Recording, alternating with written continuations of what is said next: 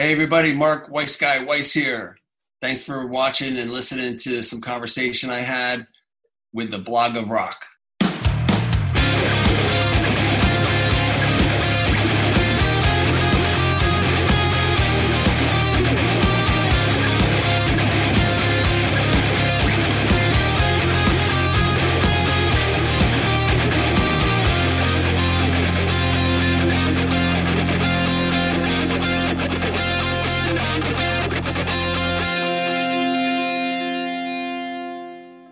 Hello.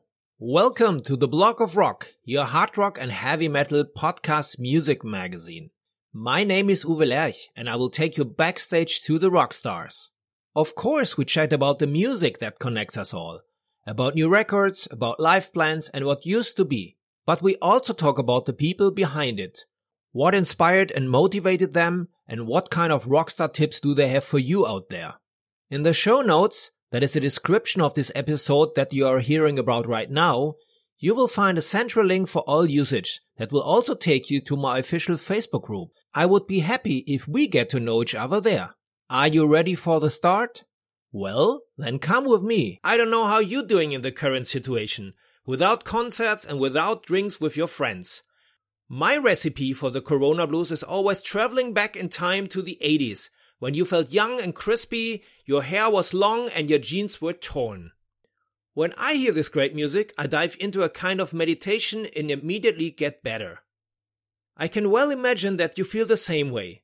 Therefore, I invite you today to step into the time capsule with me, to meet a man who has captured this decade in pictures like no other, Mark Weiss, nicknamed the Wise Guy.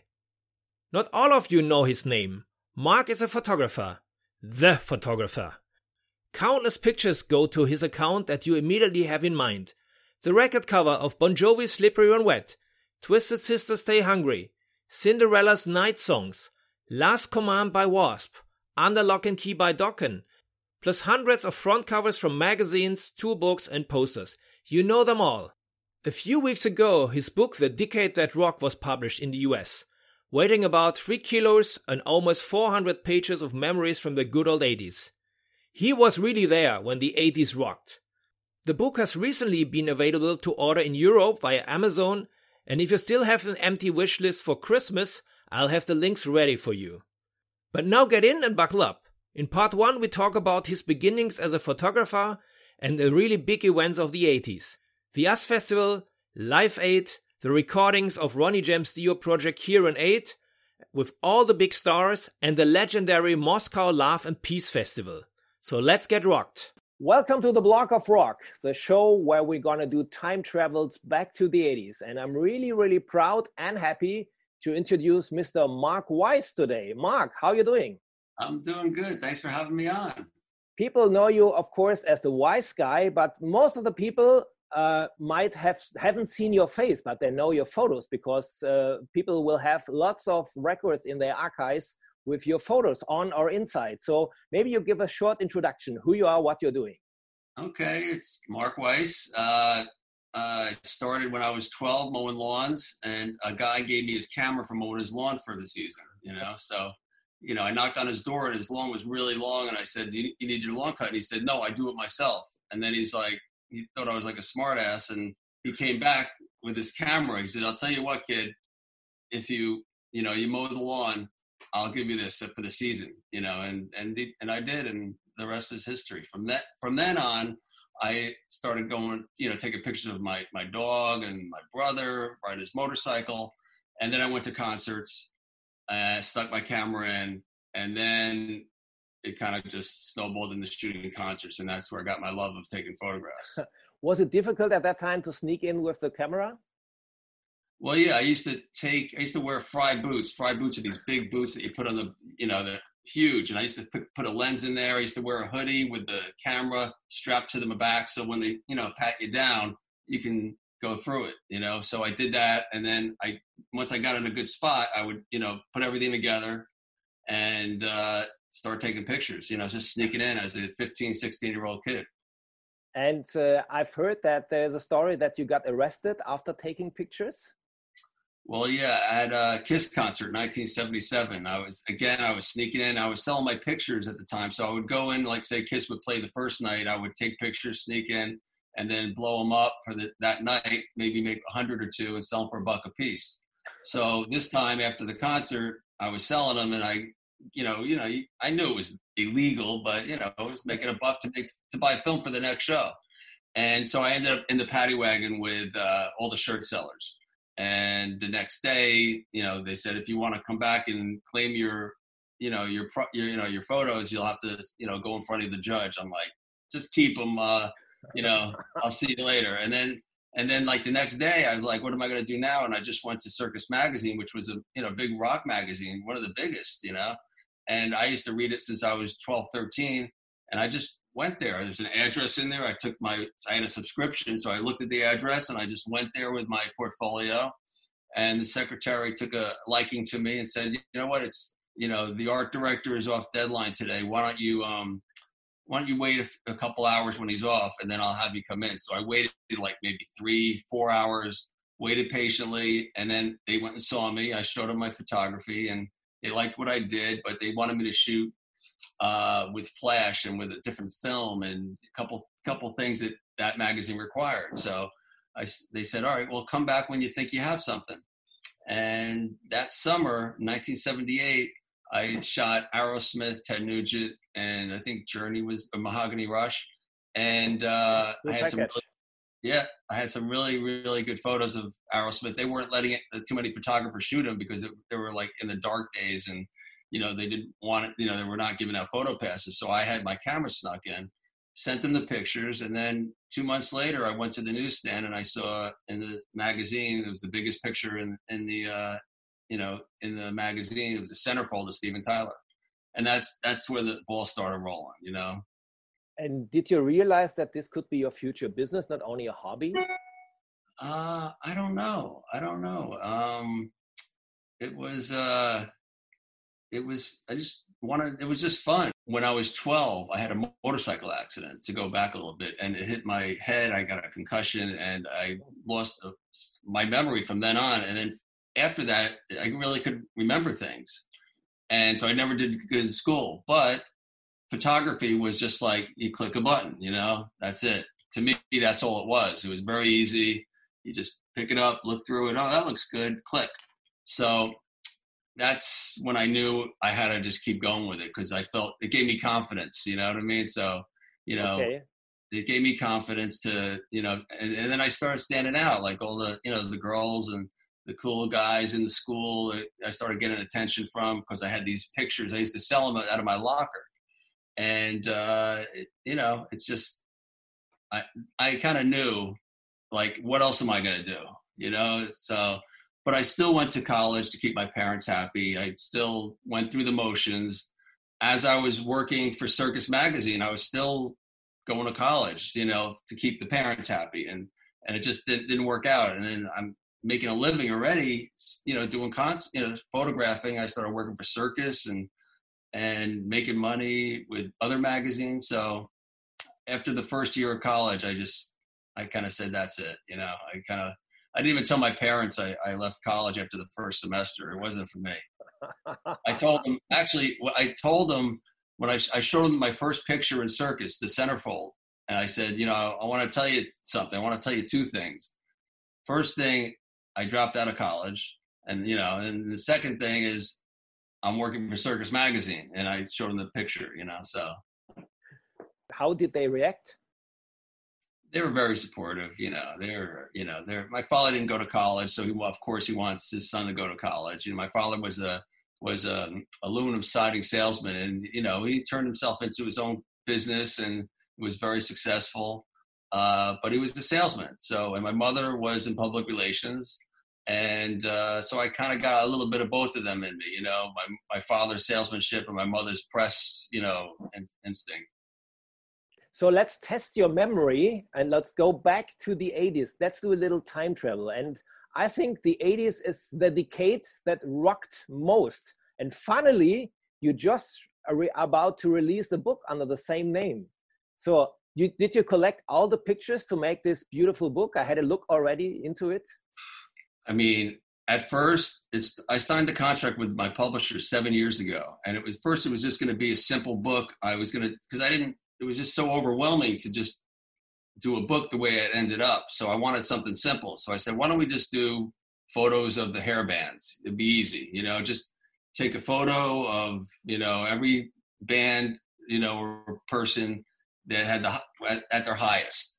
And uh you know, I started doing it, and then I started thinking to myself, you know, I don't want that to be my first book. You know, that's, you know, that doesn't say who I am. And so after two years of working on that, not really feeling it, I just decided to change course and and wanted to do a narrative book, you know, about me, how I became a photographer, and uh, you know, turning it into a career and a lifestyle, and you know how it, you know, and and uh, you know, so the book starts out when I was 12, you know, and I got my camera and I talk about it. And then, you know, I have some pictures of like Peter Frampton, Led Zeppelin, uh, some early Aerosmith, 76, you know, well, you know, up until uh, I think 79, I shot, and I shot Sammy Hagar in there too. I put that in there, you know, anything rock related. I mean, I shot a lot of other kind of stuff too, but I really wanted to lend itself to where I felt 80s rock kind of you know kind of evolve from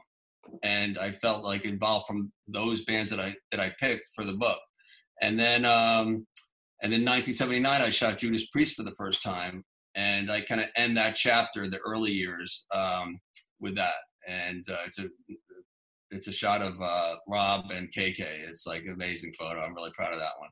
And then then it goes into the 19, you know, ACDC. You know, uh, uh, they had a party at Privates, a small club in New York City. David Coverdale came and Brian Johnson was there, and they had balloons that said ACDC. So I start the I start the the chapter of 1980 with that with those two photographs, and then um, and it just kind of evolves, like you know. So I had to do it very systematically, like because when I decided that's what I wanted to do it, I didn't. I dealt with each year at a time. I couldn't just think of the whole thing. It would have been just mind blowing, you know. So so I took every year really seriously, like like over I mean, I overdid it. You know, I overdid it so much that this 278 page book, which ended up being 400 pages, I designed it to be 600 pages.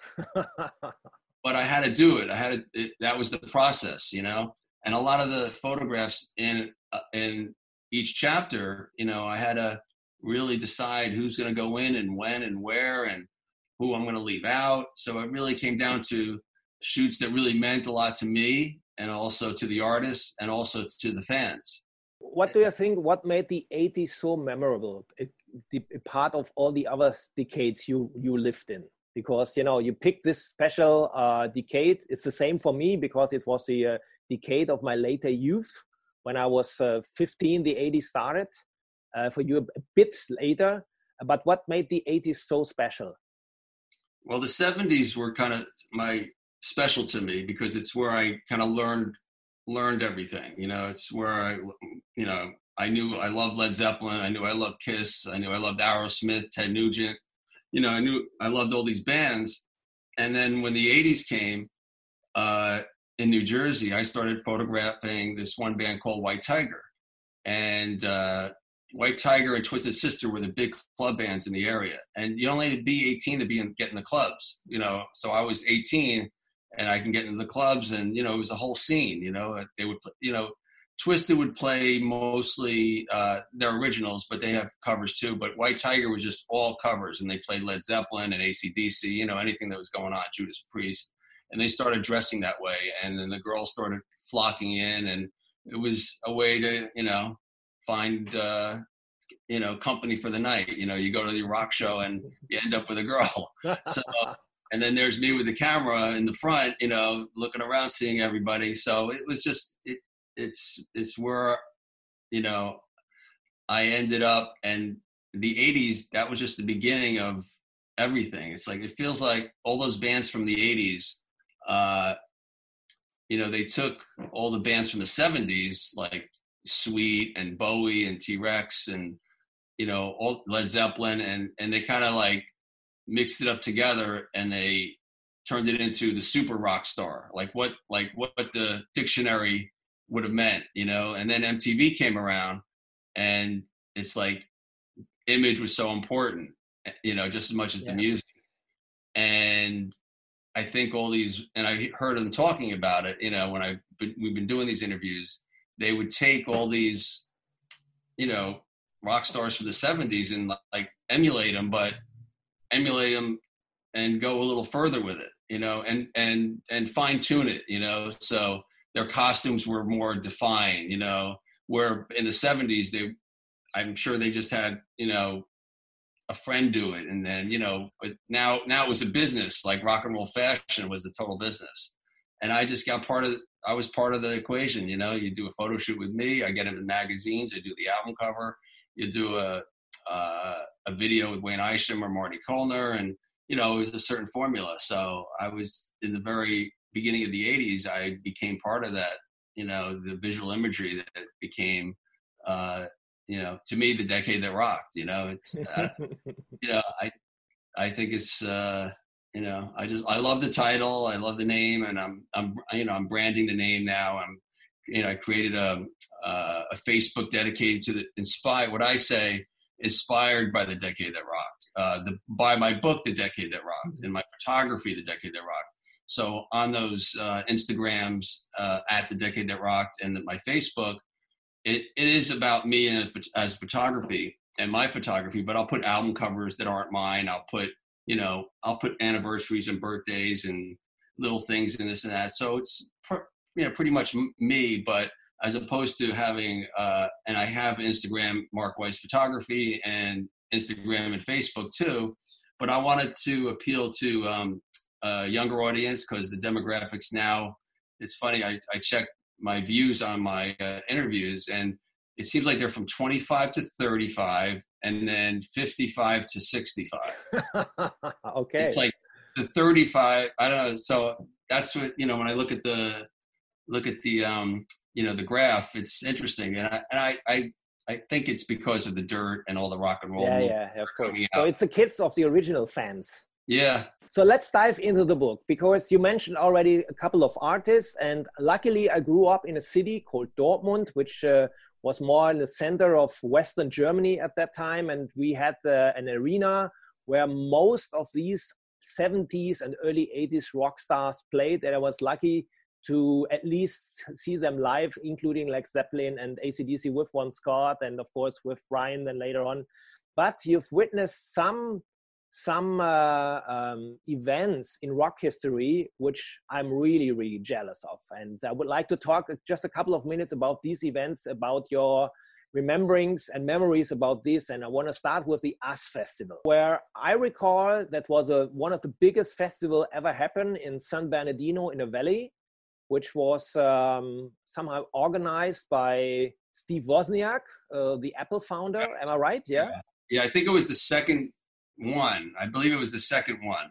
Uh, I think the year before they had more pop artists. Yeah, uh, that's right. Yeah, yeah. I think this is the first year that they had heavy metal artists, and yeah, it was. Um, uh, you know, when Motley Crue, I, I, went there with Ozzy. You know, anytime Ozzy uh, would play somewhere, they'd want me to go, and I would they would get me a backstage pass, pretty much pretty easy. You know, uh, at that point, I already developed my relationship uh, with Ozzy, and I was like his photographer. So, so yeah, so you're walking around and there's Motley Crue walking to the stage with a bottle of, you know, Jack in their hands. And I just, you know, whip my camera around and start shooting, following them in. I shot them the year before for We Magazine. So they knew me. I haven't seen them since. So all of a sudden, hey, Weiss Guy, how's it going? You know, so, you know, it's like all of a sudden there's that. And then there's Judas Priest over on the other side walking around. So everyone's like, you know, walking around and, and uh, going to stage. But when Motley Crue hit the stage, you know, I mean,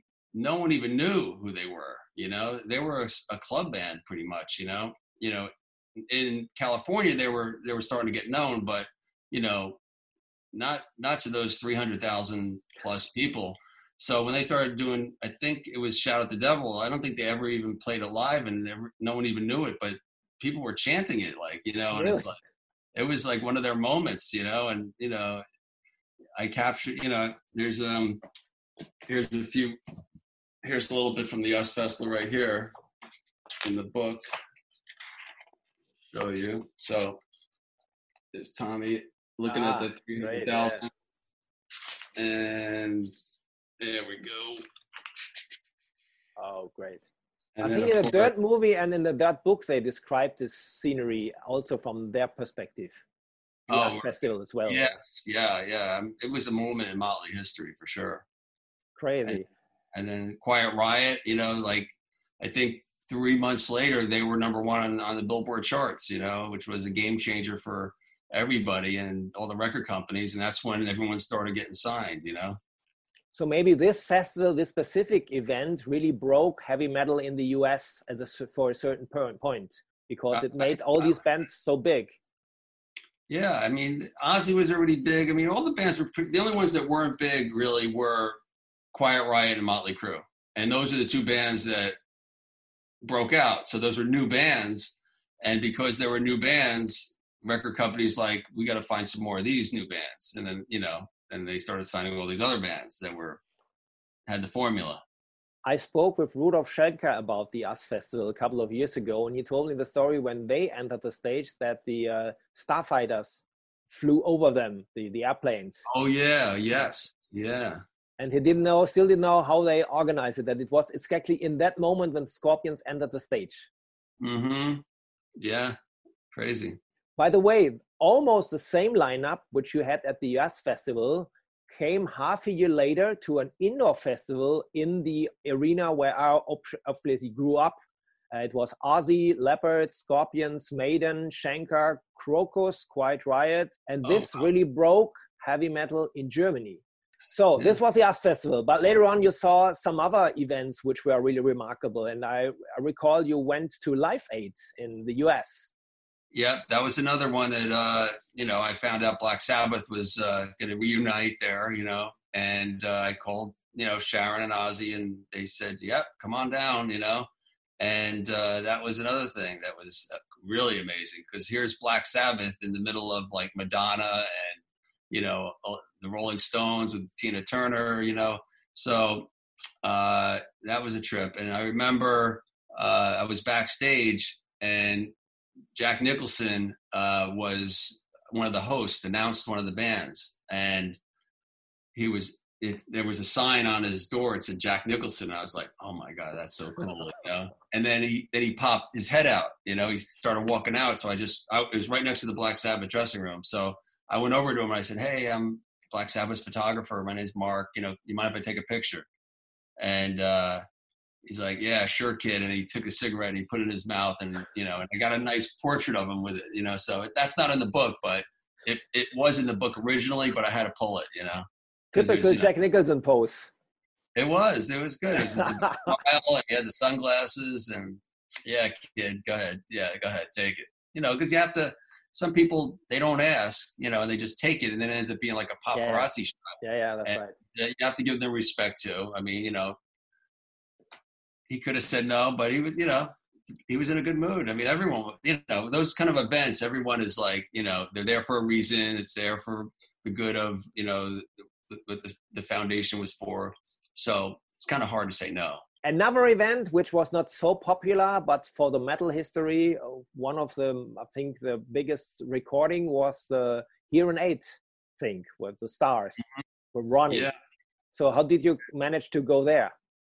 Well, I, I mean, I developed a relationship with with Ronnie when uh, he was in Black Sabbath uh, in 1980 when that first came out, and I was started becoming their photographer as well. And then, uh, you know, I just stuck with him with whatever he did, and I was, you know, friendly with them, with Ronnie and with Wendy, and I would do the publicity photographs when they needed band photos and new photos. So, of course, when this happened, you know, Wendy gave me a call and said, you know, I have something special that you need to come out to LA for. So, you know, she didn't really have to say much, you know, and uh, when I went there and all my buddies were there, it was, you know, it's amazing, you know, and that one photograph with everybody, you know, and it was an honor to be there. And then they even let me take photographs in um in the recording studio you know so i have shots of you know rob halford sing doing his vocal line and don Dokken and geoff tate from queensryche which ended up being a spread like like these these photographs like that spread started out being like six pages, and I had to just you know turn it into actually. I had a fight for two extra. They wanted it to be two pages, and I ended up getting four out of it. So you know, me and the we went back and forth until you know everything made sense. I had the, the luck to interview Ronnie a couple of years later, and he signed me the original uh, single, a 12 inch. And, wow. um, you know, it was uh, at a festival in Germany where I did an interview with him. And sadly, short after he passed away, and I said to myself, I want to have all the signatures of all the living artists. And I would say mm-hmm. I'm at 80% already uh, and it was an, of course was great to meet all the guys and to have a talk a talk with vince neil about this uh, situation also whom i met also later on at wacken and mm-hmm. he got signed here as well but uh, this is a very remarkable thing. Can you show us some pictures from the session? Do you have it handy yeah yeah yeah. Um... by the way guys the book is for sale. I'll tell you later. Okay yeah. Well here's that photo i was telling you about. Here's a couple things. Oh great yeah. Wow. No one's ever seen them. That's like yeah, you know, yeah. Had to dust off the negatives. Amazing, amazing. Here's, here's, the uh, the photos of them recording. Yeah, I remember the scene from the video where every individual is singing in the studio and yes. everybody doing yeah. his line, one or two sentences. Yeah, yeah, that's great. Yeah. And the last event, which was more or less at the end of that century, was also something very special. Was the Moscow Love and Peace Festival right um, because this was something really new that because there was there wasn't something anything before in the eastern bloc i recall because at that time there was you know the, the world was divided into two parts and uh, heavy metal was i think it was big in the uh, in russia but not really promoted there and it was doc mcgee who who made it happen and you were there as well yeah, I actually went there the year before with Jon and Doc uh, and the band uh, in the wintertime. And we met. Oh, yeah, I saw the pictures. Yeah, that's right. Yeah. We met all the dignitaries, and uh, that was a trip because we were treated like royalty, you know. And I was there documenting. We actually went into the uh, into the uh, stadium where the concert ended up being, but it was just snow all around. Everyone was wearing the coats, so it was kind of fun to you know, go there like that. That's how Russia's known for this cold weather, yeah. and you know, so. And then we went in the summer, of course, and it was you know beautiful, and you know it was very nice, you know. So. And you all all the U.S. artists came with the same plane. Yes, yeah, I believe. I believe we came started in America. I think we stopped in England to pick up the Scorpions. I think that's what we did. I don't really remember, but we were all on it eventually, and we all we all were having fun on the plane. You know, it was supposed to be like no drinking or anything, but there was drinking. and at, at, the end of the trip, I mean, there was. Uh, you know, Jon Bon Jovi was playing with Richie and Tom Keifer and John, uh, Jason Bonham, uh, not Jason, uh, yeah, Jason, uh, all singing around, you know, with acoustic and you know jamming in the middle, you know, midair. And you know there'd be you know Sebastian would be lying on the floor underneath the seats, you know, passed out. You know, you know I remember like you know the, the, the stewardess like walking over his his leg, you know. Uh, so it was fun. That's just really crazy. Really and crazy. then when they, when they when we arrived, you know, everyone's starting to go off. I said, wait, hold on, you know, let me go down there and set, you know, get set it up, you know. So me and some other photographers uh, ended up on the bottom of the, uh, you know, where they exit the plane, and and they kind of walk down, and I I really got one image that was real special to me. It just it kind of says it all uh, for things that were to happen. I think Ozzy was in the front, scratching his head, and then there was Vince, and there was Jon and Richie with the peace uh, thing. So you have to look at the photo, but it, there's a lot after because a lot of shenanigans went on and a lot of things happened between like Motley and Bon Jovi that's uh, everyone's aware of. You know, they had some friction going on because of the the pyro and things, and Doc, you know, being you know fighting. There's some fights and all that.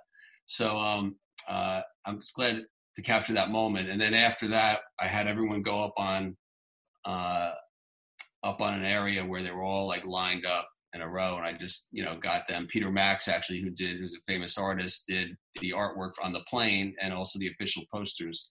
So I put him in the middle, and he gave the classic peace sign, and that was so that's in the book too. If you enjoyed this episode, please follow me at the podcast dealer you trust so that you don't miss the next one. You will get the entire season as a free subscription service from Spotify, Apple Podcast, Amazon Music, Deezer, SoundCloud, YouTube, the Google Podcast Portal, and, of course, via my homepage, theblockofrock.com. You can also listen to the stories that have been already published there, because there's new food in here every week. And above all, tell your friends and share the good news on social media. Alright? Then let's hear again next time. Until then, keep on rocking.